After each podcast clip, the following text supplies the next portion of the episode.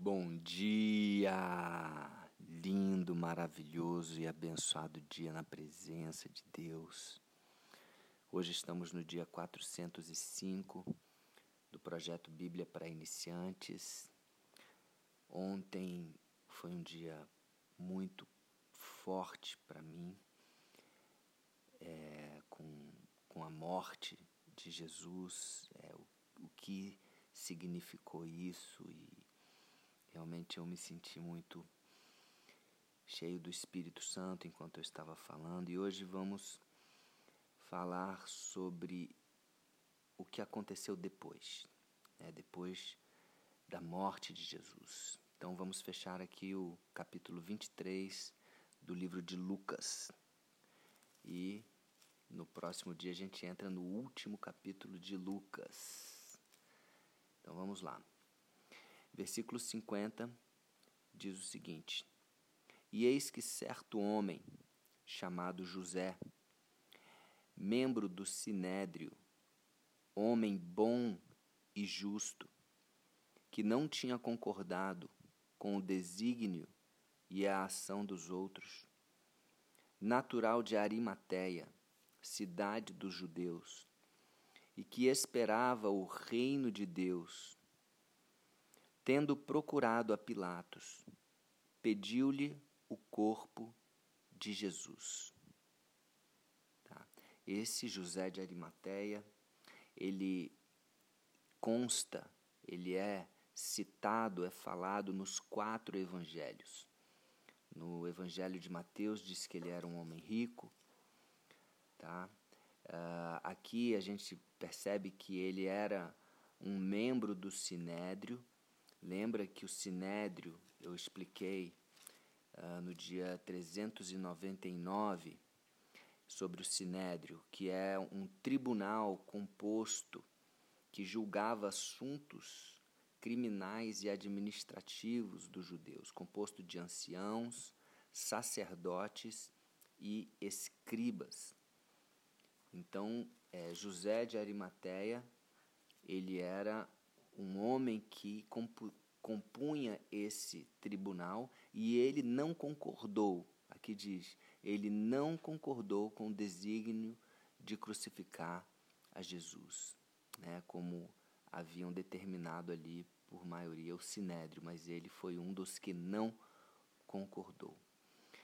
Uh, versículo 53. E tirando do madeiro, então ele foi a pessoa que tirou Jesus da cruz, tirou Jesus do madeiro.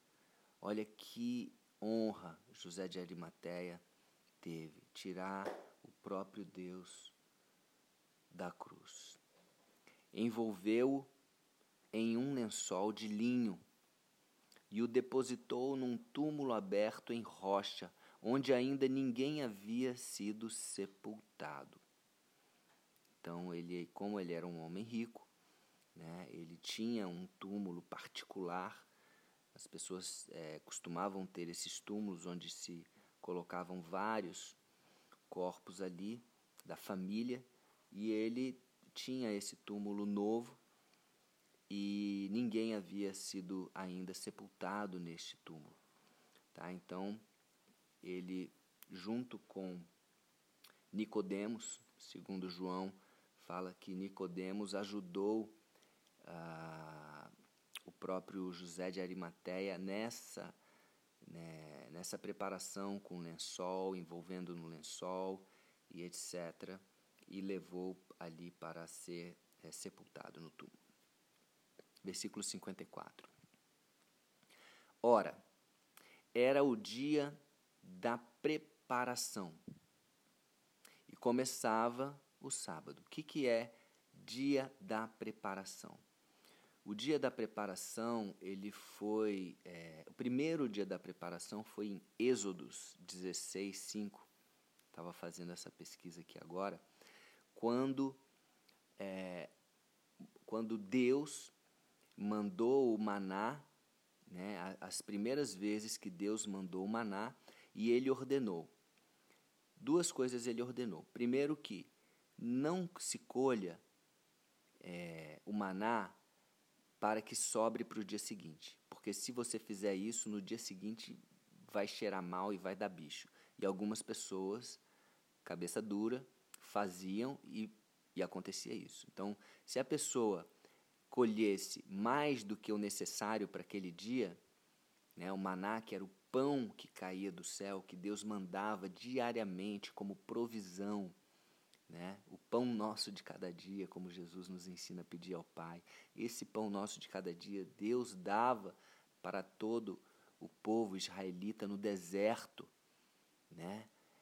É, e dava essa provisão. E quando as pessoas guardavam para o dia seguinte, cheirava mal, dava bicho, não podia ser comido. Porém, a outra orientação que ele deu em relação a isso é no na véspera do sábado, né? Hoje a gente chama de sexta-feira, mas antes né, eles não tinham esse nome de sexta-feira. É, na véspera do sábado, vocês vão colher em dobro e vão preparar a comida para o sábado também, porque no sábado é um dia santo, é um dia onde você vai descansar, onde você vai ficar em casa, você vai descansar obrigatoriamente. Tá? Então, o dia da preparação, que quando fala aqui, no versículo 54, ele está se referindo para nós hoje a sexta-feira. Né? Então, o dia para os judeus ele começava na noitinha. Né? Então, quando o sol se punha, ali já era o início de um novo dia, né? e não quando o sol nascia. Então, quando o sol se punha, então a partir desse momento que o sol se punha, na véspera do sábado, ali já era o descanso, já, é, já era considerado o sábado, tá? Então, isso que está se referindo aqui o versículo 54. Era o dia da preparação e começava o sábado. Versículo 55. As mulheres que tinham vindo da Galiléia com Jesus, seguindo, viram o tumulto e como o corpo fora ali depositado. Então se retiraram para preparar aromas e bálsamos. Essas mulheres, elas viram né, onde, onde tinha sido depositado o corpo de Jesus e elas se retiraram para preparar. Agora elas queriam preparar aromas e bálsamos para que pudessem levar para Jesus e, e, e colocar ali, né, naquele lugar, naquela, naquela cova, né, ah, naquela sepultura para evitar né, mau cheiro e etc. Né.